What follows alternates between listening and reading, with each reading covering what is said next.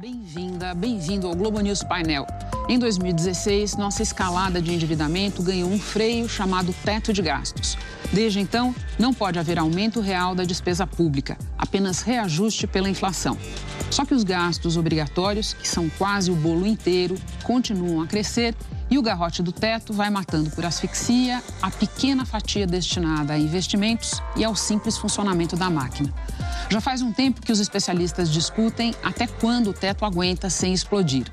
Com a economia ainda longe de se recuperar, agora há mais gente se perguntando até quando o Brasil aguenta o teto no atual formato. Na mesa, três economistas mergulhados nesse debate. Fábio Jambiage, especialista em finanças públicas e previdência, chefe do Departamento Econômico do BNDES. Braulio Borges, membro da LCA Consultores e pesquisador associado da Fundação Getúlio Vargas. E completando nosso trio de convidados, Felipe Salto, diretor executivo da Instituição Fiscal Independente do Senado Federal.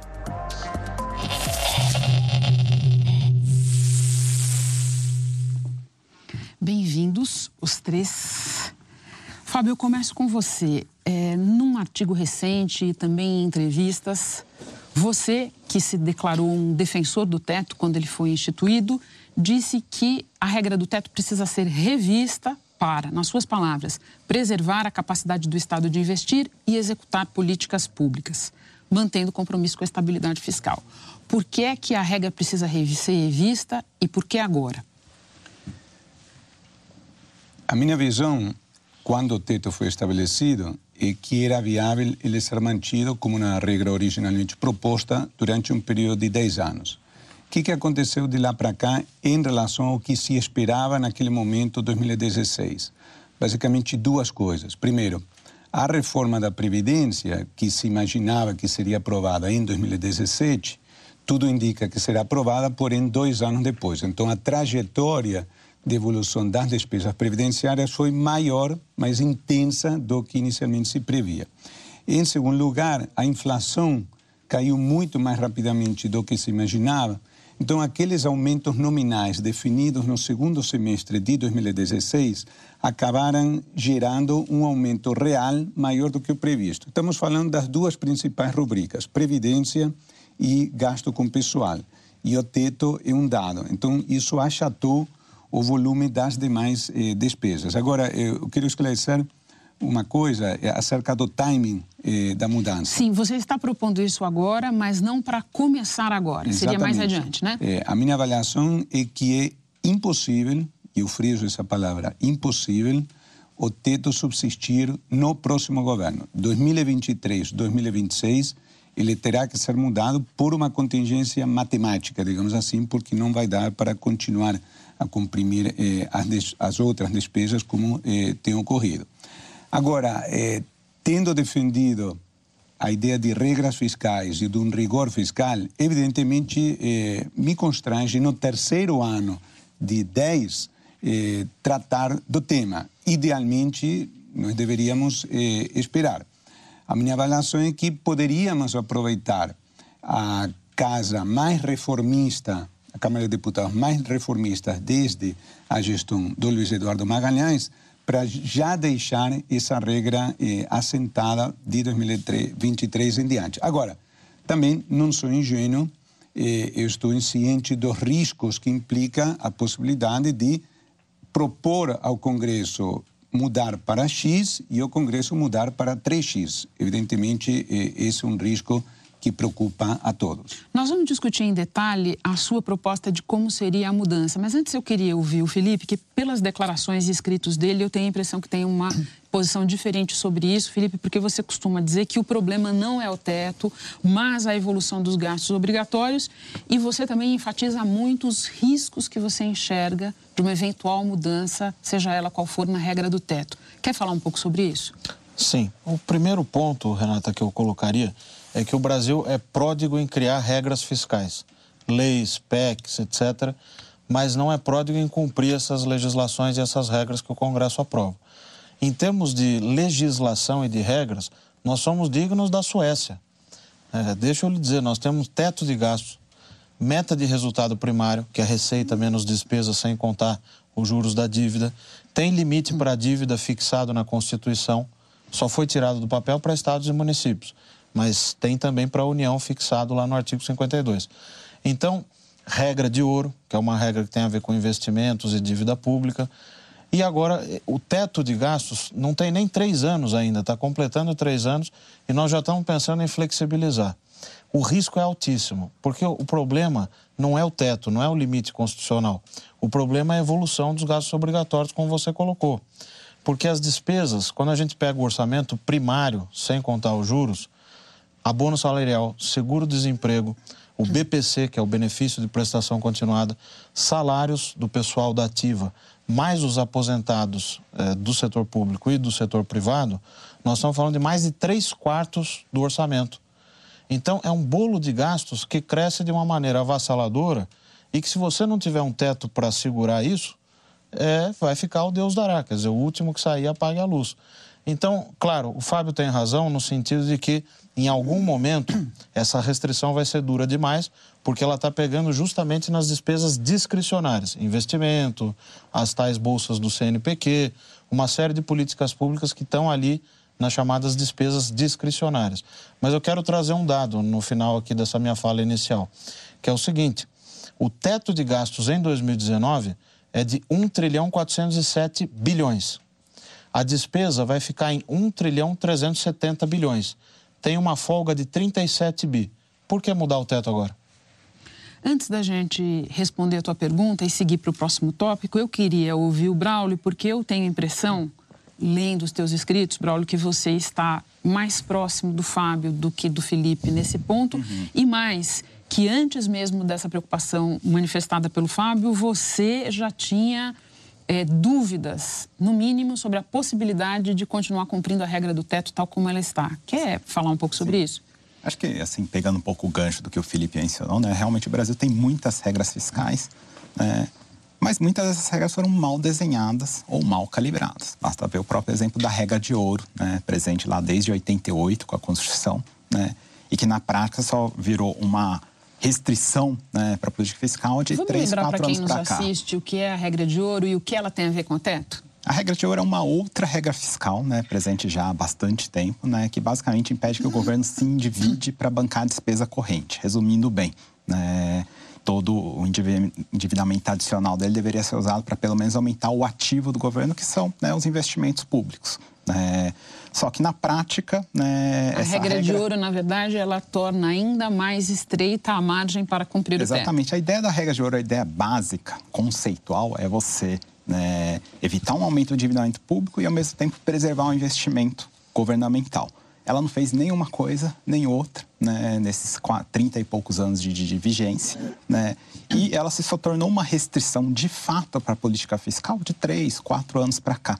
Né? Até então, né, até 2013, 2014, quem sabia da existência da regra era basicamente quem conhecia muito de finanças públicas. Né? Então, essa discussão de regras fiscais né, ela é importantíssima, né, é uma maneira de conter né, esse viés pró-endividamento que os governos têm, não só no Brasil, né, mas na América Latina como todo, no mundo como todo. Só que uma regra tem que ser bem desenhada né, e bem calibrada. E a regra do teto, né, como você bem colocou, lá em 2016, quando ela foi anunciada, eu, enfim, eu e alguns colegas fizemos contas e chegamos à conclusão que seria difícil, mesmo que uma reforma da Previdência né, fosse aprovada tempestivamente né, lá em 2017, mesmo que outras despesas, né, em várias outras, várias outras reformas, em várias outras despesas obrigatórias fossem aprovadas rapidamente, ainda assim né, o teto seria né, de difícil né, consecução, né? principalmente se a gente olhasse os primeiros 10 anos. Nos primeiros anos você ainda conseguiria, né? mas olhando né, nos primeiros 10 anos até 2026, né, nas minhas contas ainda faltaria com várias reformas algo como um ponto a um ponto e meio por cento do PIB para o teto ser cumprido. E aí só terminando a minha fala, pegando um ponto né, que o Fábio colocou, né, eu acho que essa discussão né, tem que ser iniciada agora, né, de eventualmente é, eu acho que não é flexibilizar, né? eu acho que é melhorar o teto para ele, inclusive, perdurar mais tempo. Né? por mais anos e mais governos. Acho que a discussão tem que começar agora, porque eu temo muito que essa discussão seja feita no meio de um período eleitoral daqui dois ou três anos. A regra que vai sair né, no meio desse período pode ser uma regra muito pior do que uma regra que a gente eventualmente discuta agora. Isso tem a ver com o que o Fábio estava falando sobre a conveniência de se por que seria conveniente discutir isso agora. Tem economistas que defendem que simplesmente o, o, investimento deveria ser retirado da regra do teto, deveria ser retirado, considerado uma, uma despesa não orçamentária. André Lara Rezende fala muito disso. Vi o Felipe arregalando os olhos é, no Twitter para essa ideia esta semana. Eu queria que você explicasse a tua proposta, Fábio, porque a tua proposta não é simplesmente tirar o investimento da regra do teto e você tem inclusive uma razão para achar que não é para ser assim. Pode apresentar para a gente colocar aqui para discussão?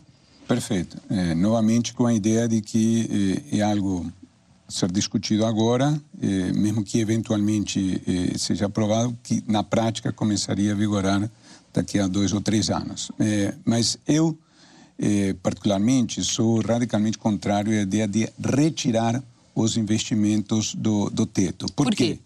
Porque isso ensejaria dois tipos de problema. Primeiro, eh, todo tipo de contabilidade criativa, porque aí um monte de coisas que na verdade deveriam ser gastos correntes vão ser considerados poderiam correr o risco de ser considerados investimento e porque mesmo que seja investimento pelo risco de, de descontrole. É daí que eh, a minha visão é que é muito importante ter um controle da despesa, pode-se discutir se vai ser zero, 1%, o que for, tá? mas é muito importante a figura do teto. Eu sempre cito um dado entre 1991 e 2016, período de 25 anos, eh, o crescimento médio do gasto, que agora se pretende que seja zero, foi de simplesmente 5% em termos reais ao ano. Uma enormidade. O gasto total eh, primário do governo federal nesse período passou de 14% para 24% do PIB, incluindo transferências para todos os municípios. Tá? Então, era fundamental dar uma trava nesse eh, processo. Qual é eh, a proposta eh, que o nosso objetivo com o coautor Guilherme Tinoco, que inclusive esteve aqui no programa há um Sim. tempo atrás, eh, eh, foi colocar uma ideia na mesa para quando o debate sobre o, o teto se tornar inevitável, com a ideia de que tenha alguma coisa com começo, meio e fim, e que eh, venha a substituir esta ideia, seja lá quando for, por algo que faça sentido. Então, a, a nossa ideia é, é preserva-se a figura do teto é, com o conceito que hoje, mas é, a partir de 2023, podendo crescer suavemente, quando eu digo suavemente, estou falando 1% é, ao ano por algum tempo, depois cresce um pouquinho mais, e se cria a figura do subteto de gastos correntes, e este subteto cresce a uma velocidade inferior ao teto. Então, eh, existe então uma cunha e se abre espaço para o que a gente chama de corredor do investimento, que é a diferença entre essas duas curvas, que iria se ampliando progressivamente ao longo de um período de, de 15 anos. Então, só para eh, fechar, a minha visão é que eh, a grande tarefa e aquilo pelo qual daqui a 50 anos o atual governo poderá ser eh, lembrado é deixar um conjunto de regras justamente prontas para o, o país ter um período próspero na próxima década. E aí eu situo regra de gastos até meados da, da década de 2030, meta de inflação em 3% já eh, sine como regra eh, permanente, que estamos chegando lá, eh, mais um pouco e eventualmente espero, ainda não está na agenda, mas espero que entre, gostaria que entrasse, uma regra eh, longa de reajuste do salário mínimo pela eh, inflação para eh, tirar esse risco fiscal pelos próximos 10 anos.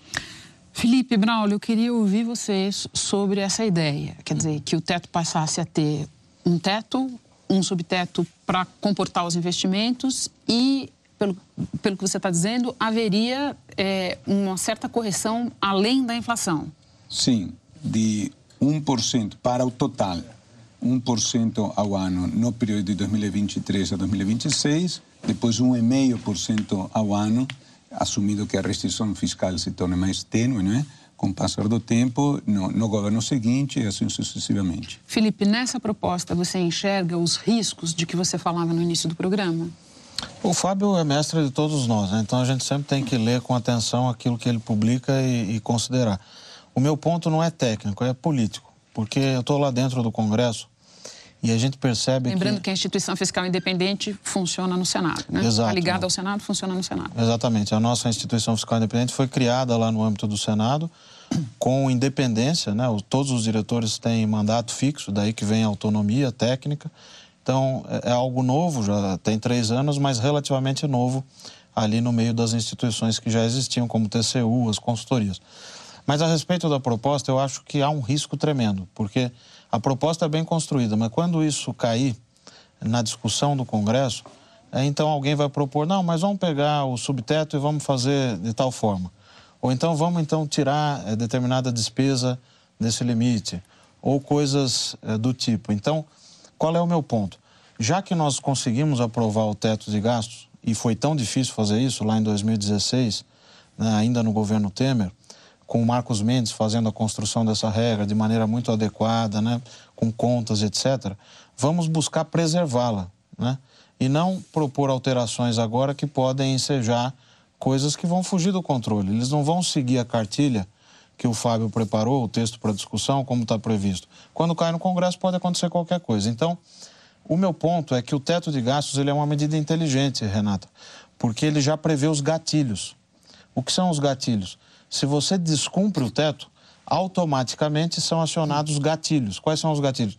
Você não pode tomar nenhuma medida, nenhum poder pode tomar nenhuma medida que implique aumento real da despesa.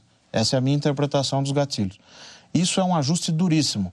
Pelas contas da IFE, se o teto for rompido em 2022, nós já estamos achando que será em 2021, mas se ele for rompido em 2022, a despesa com pessoal como consequência do acionamento dos gatilhos, teria que cair de 4,1% do PIB em 2022 para 2,5% do PIB até 2030.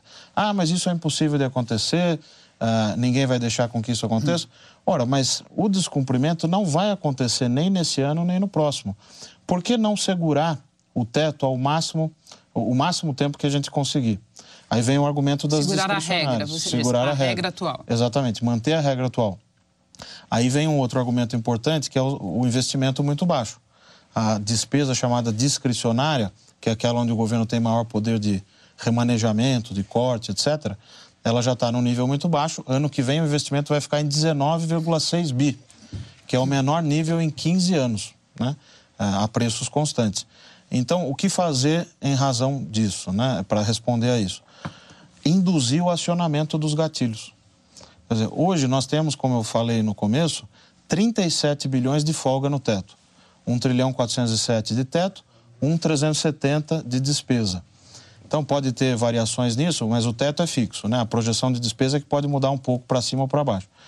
Você poderia executar uma montanha de restos a pagar que estão ali parados, que são despesas que a gente vai trazendo de anos anteriores, e muitas delas investimentos de boa qualidade, e descontingenciar uma parte do orçamento de investimentos desse ano, induzindo o rompimento já do teto.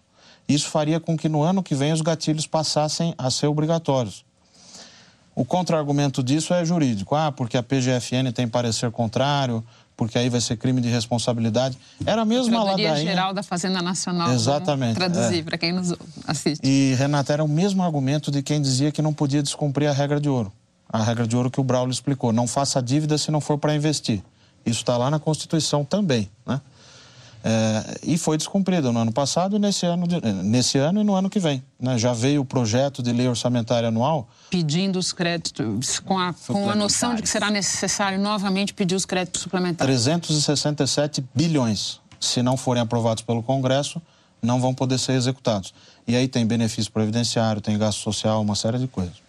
Braulio, você analisa a proposta é, do Fábio como positiva ou posto de outra forma? Se você considera que a regra do teto é inexequível, qual, tal como está, você acha que essa proposta resolve a questão? Eu acho assim, primeiro ponto, acho que a proposta do Jean Biagi né, do Tinoco Primeiro, ela não é uma jabuticaba, para usar a expressão né, que se aplica para coisas que nascem somente no Brasil. Né? Os países da periferia da Europa, né, que também passaram por uma crise fiscal severa, né, lá a partir de 2011, 2012, Grécia, Portugal, Espanha, né, desde então também passaram a adotar né, tetos de gasto né, como uma regra fiscal. Só que é um teto de gasto é, um pouco diferente do que a gente tem hoje e muito parecido com aquele né, que o Jambiage né, e o Tinoco estão propondo, é, que é um teto que cria um subteto para investimentos, né, para justamente você não penalizar a principal despesa é, discricionária do orçamento público. Né, e no caso deles ainda expurgam despesas com seguro-desemprego, né, porque é uma despesa que geralmente anda na contramão do ciclo econômico. Né, quando a economia está mal, a despesa com seguro-desemprego sobe e vice-versa. Né. Qual que era a preocupação né, deles em fazer esses ajustes né, e não simplesmente considerar todas as despesas iguais como o nosso teto hoje considera? A preocupação deles é que uma regra fiscal, né, a essência dela é buscar a, assegurar solvência fiscal. Né? Mas é desejável também conciliar alguns outros aspectos. Né? Por exemplo, alguma flexibilidade em relação ao ciclo econômico, para permitir que a regra né, permita que a política fiscal, em alguma medida, talvez não perfeitamente, mas em alguma medida, seja anticíclica. Né? E ajude, por exemplo, quando a economia né, está superaquecida a esfriar a economia e quando a economia está num quadro de semidepressão, como é o caso brasileiro recente, né, a né, estimular um pouco mais a economia. Né? Então, ao você tratar de maneira diferenciada o gasto de investimento, que vários estudos mostram que ele tem um efeito multiplicador superior a um, né? O que, que é isso? Cada um real a mais de investimento, geralmente, para países da América Latina, um estudo recente do FMI mostra que você aumenta o PIB em um e meio. Né? Então, você se endivida em 100, vamos dizer assim, né? para é, fazer mais investimento, isso gera aumento do PIB de 150. Né? Então, a razão dívida-PIB acaba caindo, porque o PIB cresce mais do que você está aumentando a dívida. Isso vale basicamente para gasto de investimento. Né? Não, não vale para outras despesas. E aí a questão, eu não estou entrando aqui na discussão de qual investimento, né? a gente sabe que tem investimentos bons e ruins, né? a governança do investimento público no Brasil tipicamente é muito ruim, né? esse é um outro debate né? que acho que é importante de ser feito também, né? Mas uma regra fiscal, né? sim, o primeiro ponto é tentar assegurar solvência, né? Esse viés pró-dívida, né, pró-endividamento, né, a tentação dos políticos de sempre né, empurrar para frente. Né, então, ela tem esse aspecto né, como o principal né, fator que norteia uma regra fiscal, mas ela deve também conciliar esses outros aspectos né, de propriedades né, boas para estabilizar o ciclo econômico, que se você separa o investimento do resto, você caminha nessa direção. Né? Uma regra também deve evitar a mudança contraproducente do gasto. Né? É, uma regra de teto de gastos que você trata todas as despesas como iguais, né, naturalmente você vai induzindo né, que aquela despesa que tem os grupos né, os de interesse, os lobbies mais bem articulados né, em torno do Congresso, em torno do governo, conseguem sempre né, manter o seu quinhão e eventualmente até aumentar em detrimento daquelas despesas que estão mais associadas ao interesse difuso, né, que não tem um lobby ativo né, para defender por exemplo, investimento público e mesmo algumas outras é, políticas públicas que geralmente algumas delas estão né, dentro lá das despesas discricionárias. Né? Então, acho que pegando só um pouco o mote né, da proposta do, do a primeira coisa que a gente está discutindo não é trocar o teto por nada. Né? Estamos discutindo trocar este teto por um outro teto, né? em minha opinião, melhorado, né? que também né, traz características no sentido de preservar a solvência fiscal, mas que também é, acaba conciliando algumas outras características positivas, né, é, como eu já mencionei na minha fala. Felipe, você queria é, dizer Sim. algo a respeito? O ponto é o seguinte, eu, eu entendo uh, o caráter nobre da, da despesa com investimento, porque o investimento gera crescimento, ele estimula o investimento privado, tem o efeito multiplicador, como o Braulio explicou. Mas se esse é o ponto, então por que não mudar a meta de primário? Hoje nós temos uma meta de déficit primário, receita menos despesa, de 139 bi. Se nós fizéssemos a projeção de receita e despesa, que não é difícil fazer, porque você tem tanta indexação ao salário mínimo, a inflação, etc., que as projeções de despesa costumam ficar muito parecidas e a receita caminhando com o PIB, né? O que você tem é um déficit de 169 bi. Uhum. Só que como a meta de primário está em 139, você faz 30 bi a menos de gastos. Não é o teto que está segurando o investimento. Sim. É a meta de primário.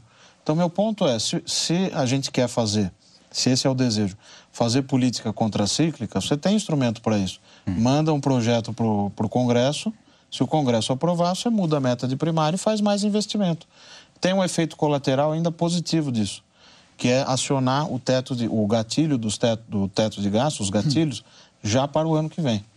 E os gatilhos segurariam fortemente a despesa. É, isso, isso que o Felipe está falando, isso vale de fato, valeu nos últimos dois, três anos, incluindo 2019, mas a partir de 2020, né, você já não tem mais essa é, a restrição ativa sobre né, a política fiscal no Brasil passa a ser basicamente o teto de gastos. Né? Neste ano é muito mais a meta de resultado primário. Na né? nossa conta é, não, você é... continua tendo ainda espaço no ano que vem. Quer dizer, a gente faz um, um, mapeamento das metas fiscais, uma das funções da IFE é acompanhar as metas fiscais. Então o risco no ano que vem ainda seria moderado. O teto de gastos, que esse ano é 1 trilhão 407, ano que vem vai para 1 trilhão 454,5. Então ele aumenta mais ou menos uns 40, 50 bi.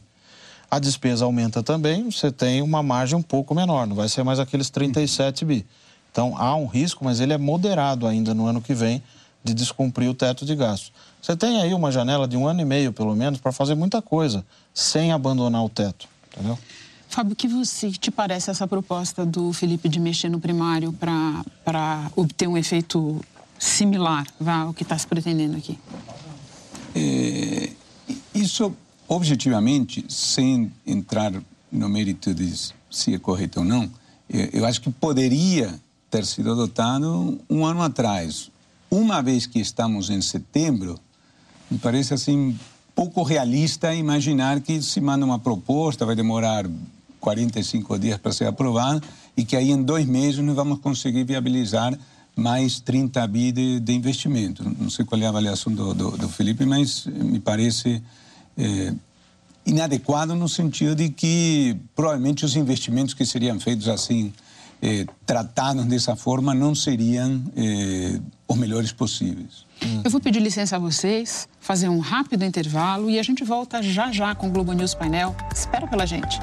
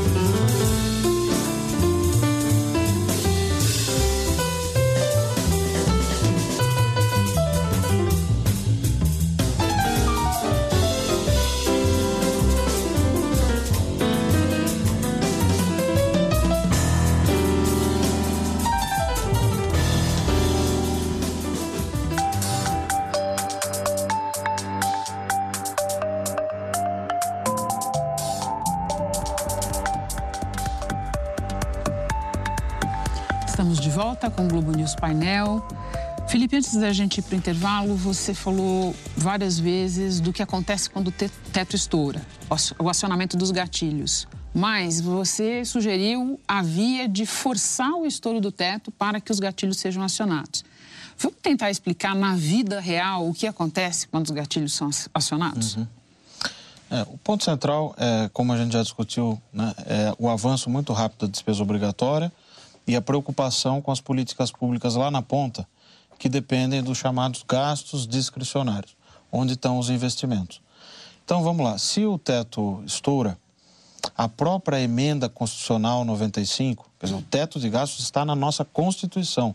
Não é uma coisa que a gente troca de roupa do dia para a noite, né? E de repente muda de novo o teto. Tem que mandar uma PEC para o Congresso ou aproveitar alguma PEC que já esteja tramitando.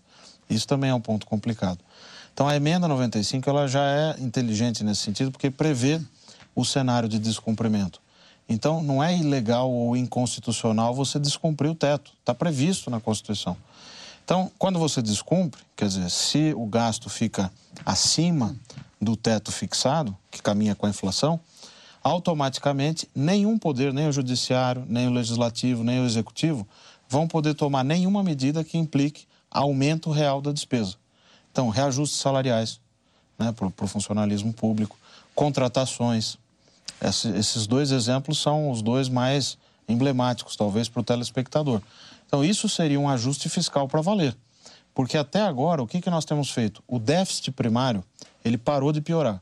Isso é mérito do governo Temer e mérito do governo atual. Estão conseguindo segurar o déficit primário.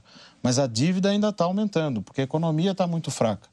Então você não consegue segurar o aumento da dívida. Ela ainda vai crescer, pelas contas da IFE, até 2026, se a reforma da Previdência for aprovada. Então, qual é a proposta? Vamos fazer o ajuste fiscal para valer, cortar os gastos ou conter o crescimento dos gastos obrigatórios. Previdência, pessoal, né, principalmente. É preciso rediscutir as indexações dos gastos sociais. A gente tem muito gasto social e não há avaliação sobre isso. Por que, que o BPC é melhor do que o abono salarial?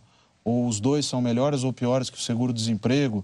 Eles estão atingindo o objetivo para o qual ah, foram criados, né? alguns deles há décadas atrás. Então, o ponto é o seguinte: o teto é uma restrição que faz com que os trade-offs, como a gente diz em economia, os dilemas, eles fiquem mais explícitos, eles venham para a superfície.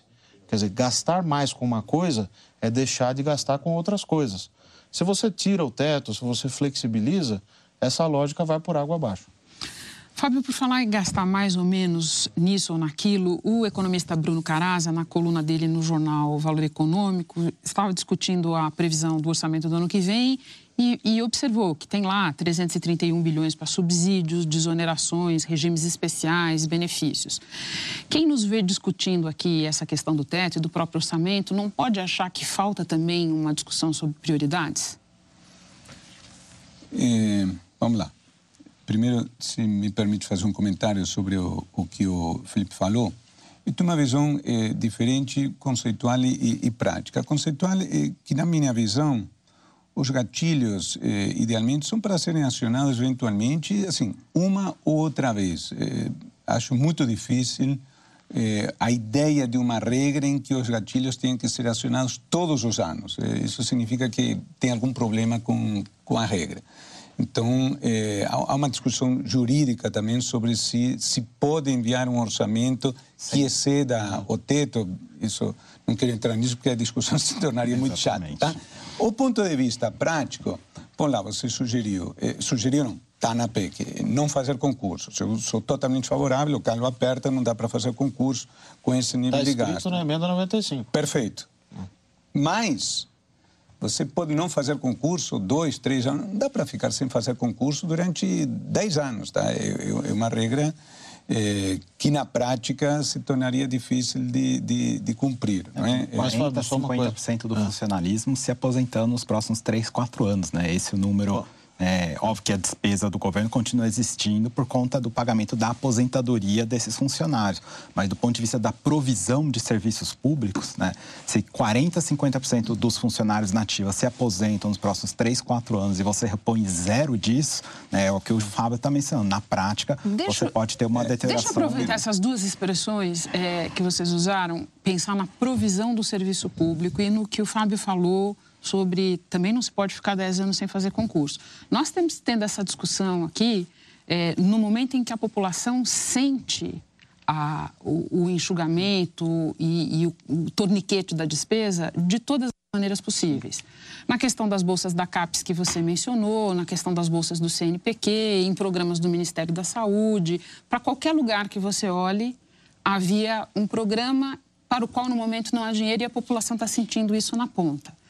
É, isso por si só não deveria é, provocar discussão de que alguma coisa é, é, precisa mudar? Eu, eu fiquei te devendo a resposta sobre a questão da, das prioridades, tá? Então, eu, é, quando fiz a proposta, é, fiquei numa situação pouco com na minha vida porque passei a ser criticado por quase todos os meus amigos, né? Como alguém que sempre foi fiscalista e de repente eh, defendia aparentemente mais gastos. O Armínio, o Armínio também sofreu isso quando ele propôs incluir lá a suavização do ciclo econômico no mandato do Banco então, Central. Então, é, é importante é, esclarecer. Eu entendo perfeitamente as críticas, tenho tido diálogos por WhatsApp né, com, com, com vários desses críticos, inclusive aqui com meu amigo Felipe. Né, muito bullying muito. no Zap, é isso? Ele foi muito duro, né, mas é um bom debate. Mas o, o, o ponto é seguinte, eu entendo, como lhe falei, é, acho que eventualmente a discussão, se for o caso, fica para 2023. O nosso propósito era que quando a mudança se tornar inevitável, tivesse uma proposta com começo e meio fim, matematicamente, fiscalmente consistente, na mesa para não aprovar algum absurdo, tá? É, agora, o meu ponto de vista, inclusive no meu diálogo com os colegas no governo que defendem é, não mudar nada, cuja posição eu entendo, é dizer o seguinte: bom, ok, tá, perfeito, então vamos manter sem mudar absolutamente nada. Ah, e aí o próximo governo define. Mas, eh, então, temos que eh, ir, sim, em cima das despesas obrigatórias, para utilizar a expressão do ministro Paulo Guedes, que ele chama de, ao invés de furar o teto, furar eh, o piso. E aí a minha preocupação é que eu, eu não vejo ações, até agora, nesse sentido, fora, obviamente, a principal, que é da Previdência, que, felizmente, esperemos que seja aprovada daqui a duas ou três semanas. Mas há uma série de outras despesas em que é necessário definir as regras eh, mais duras para não só para 2020, sim para depois. Então, uhum. por exemplo, salário mínimo. Então, o, uma discussão difícil. O governo empurrou, driblou essa questão para não contaminar a reforma da Previdência. Eu entendo. Este ano a regra de reajuste é pela inflação. Ok.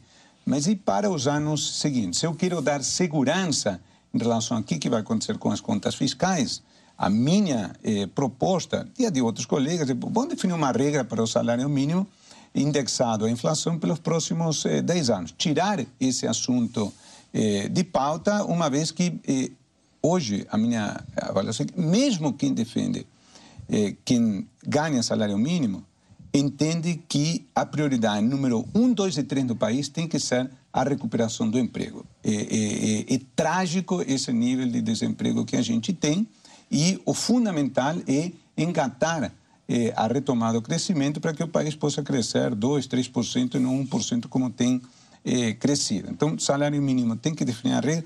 Funcionalismo, ano que vem não vai ter aumento do nominal do salário do desculpe do, do salário dos funcionários públicos, o que é compreensível pela circunstância. Mas o que, que vai acontecer depois?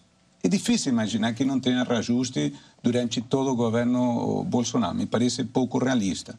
É, mas faz sentido ter um reajuste que seja um pouco inferior à inflação para 2021, 2022, 2023. E, e vai por aí. Há uma série de outras rubricas específicas eh, de despesa nas quais se poderia eh, avançar no sentido de reduzi-las eh, nos próximos anos. Mas é necessário enviar propostas específicas para eh, esse fim e ir além eh, do discurso em que se tem ficado um pouco no terreno mais eh, teórico até recentemente.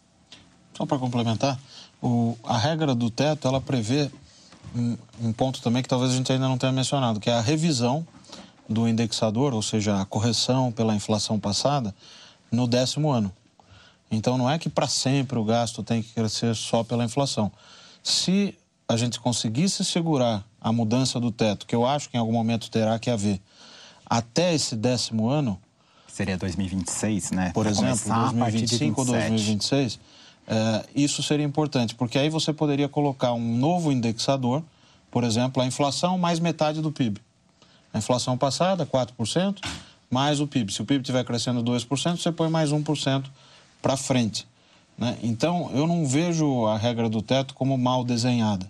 Quando ela foi feita, né, é, eu e a Mônica de escrevemos até um artigo mostrando, olha, os primeiros anos, de fato, o teto é mais frouxo. Quando ele começar a, gente a valer... diz, aliás, que o governo Temer fez um colchão para si quando Jogou instituiu a, a regra do teto de gás é, e o problema ficou é, é, para quem veio Exato. depois. Por isso, que, é. por isso que até agora não foi descumprido o teto de gastos. Tem 37 bi de folga nesse ano. Ano que vem não será descumprido de novo. Então, qual é Mas o meu já ponto? com uma folga com uma bem folga menor. menor. É, então, já que isso está na Constituição e foi aprovado, vamos parar de mexer nas regras e aproveitar para fazer para valer o ajuste fiscal que é isso que nós estamos empurrando com a barriga desde 88. Em 1987, a carga tributária era 21% do PIB, hoje é 34% do PIB. Todos os governos que foram surgindo aumentaram os gastos públicos, não conseguiram segurar. Porque a Carta Constitucional de 88, ela implica isso. Quer dizer, você tem que ter um sistema integral e universal de saúde. Quer dizer, nós todos aqui que estamos nessa mesa temos o mesmo direito a políticas de saúde que a pessoa que limpou aqui esse espaço para nós podermos fazer essa discussão. Será que isso é justo?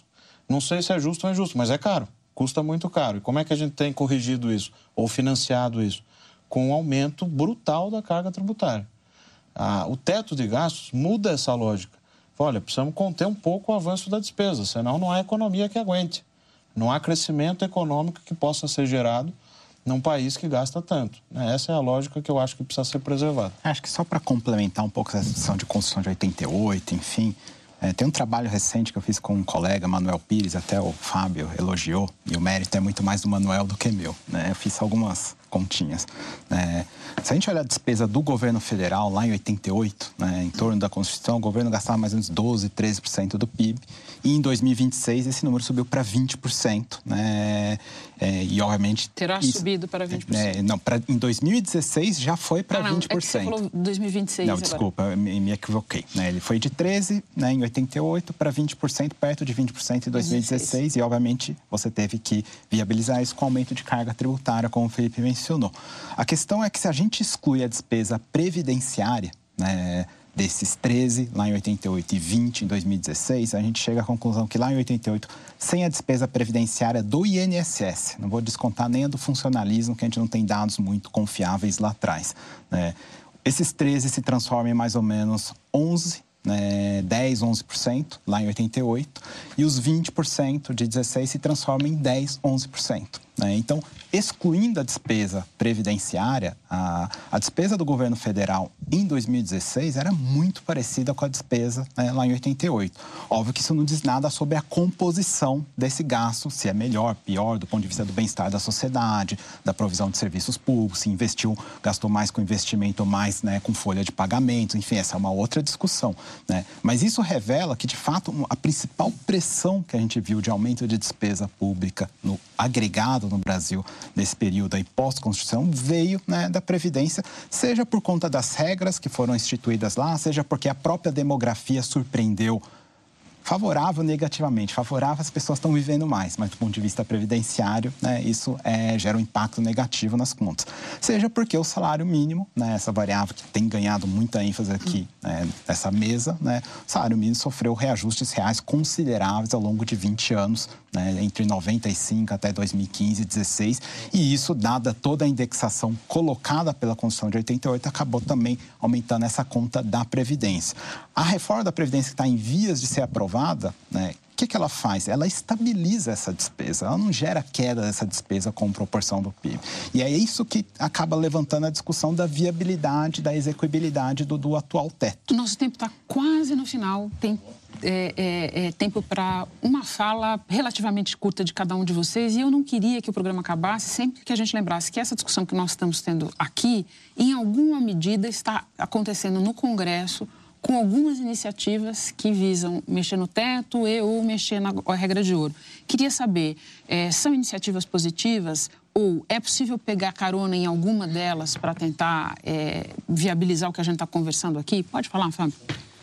Olha, o que tem sido discutido é a possibilidade de eh, pegar uma carona na proposta do deputado Pedro Paulo, que tratava inicialmente da regra de ouro e estabelecer uma série de eh, exigências para eh, tentar evitar que o teto seja eh, furado. Eh, o problema é que eh, esses dispositivos dos quais está se falando, eh, me parece que tornariam o acompanhamento muito difícil de ser feito, porque são coisas assim muito detalhadas que mesmo para os especialistas seria difícil. Então, quando tal despesa corresponde a 95% do orçado, então não pode ser feito isso. Quando corre tal não pode ser feito. É uma coisa que entra em claro contraste com o espírito da regra do teto, uma de cujas vantagens é a sua excepcional simplicidade. É uma PEC de duas páginas, onde basicamente você diz, olha, o gasto era X, agora pode ser X, mas a inflação. É muito fácil de acompanhar. Então, eu tenho eh, sérias dúvidas. Há também a proposta de tirar a, a previdência do, do teto, mas eh, eh, só para lembrar, a previdência do INSS era 2,5% do PIB em 1988, e quase 9% do PIB hoje. Isso me lembra uma velha piada né, de alguém que teria visto a proposta do filme do, do King Kong e disse: Gostei, só tira o macaco. então não, não dá para tirar, não dá tirar o macaco. item da, da despesa do, do teto, senão a gente não está controlando o principal. Gente, dá tempo de uma palavrinha, Felipe. O que, que você acha importante ficar desse é. assunto na mesa? Acho que todas as propostas têm que ser discutidas, nós estamos numa democracia. O Fábio é uma pessoa que estuda há muito tempo isso, o Braulio também. Então é preciso considerar a flexibilização, mas evitar o pior. Qual é o mal maior? Eu, eu, termino como eu comecei. O Brasil é pródigo em criar regras fiscais, mas não tem sido pródigo em cumprir. Vamos tentar cumprir um pouco aquilo que a gente já tem e evitar o crescimento da despesa. Isso é o essencial. Braulio, dá para cumprir como está? Bem acho, rapidinho. Eu acho difícil e como eu já disse antes, minha última palavra, assim, eu temo, né? que a manutenção do atual teto ela traz riscos também. Né? Eu temo que é, essa discussão de flexibilizar acabe se não se, se você não fizer ela agora isso acaba surgindo lá em 2021, 2022, já sob influência do período político eleitoral. E a gente sabe né, que isso afeta muito né, a decisão do político envolvendo uma regra que ninguém gosta, quer dizer que a gente tem que gastar menos. Então tá bom, o painel vai ter que ficar por aqui, nosso tempo acabou. Eu agradeço muito aos nossos convidados de hoje. Fábio Jambiage, chefe do Departamento Econômico do BNDES. Braulio Borges, economista da LCA Consultores. E Felipe Salto, diretor executivo da Instituição Fiscal Independente, IFI, que pertence ao Senado Federal. Muito obrigada a você, assinante, que acompanhou o programa até aqui. Nós voltamos no próximo sábado, às 11 da noite, e eu estarei te esperando.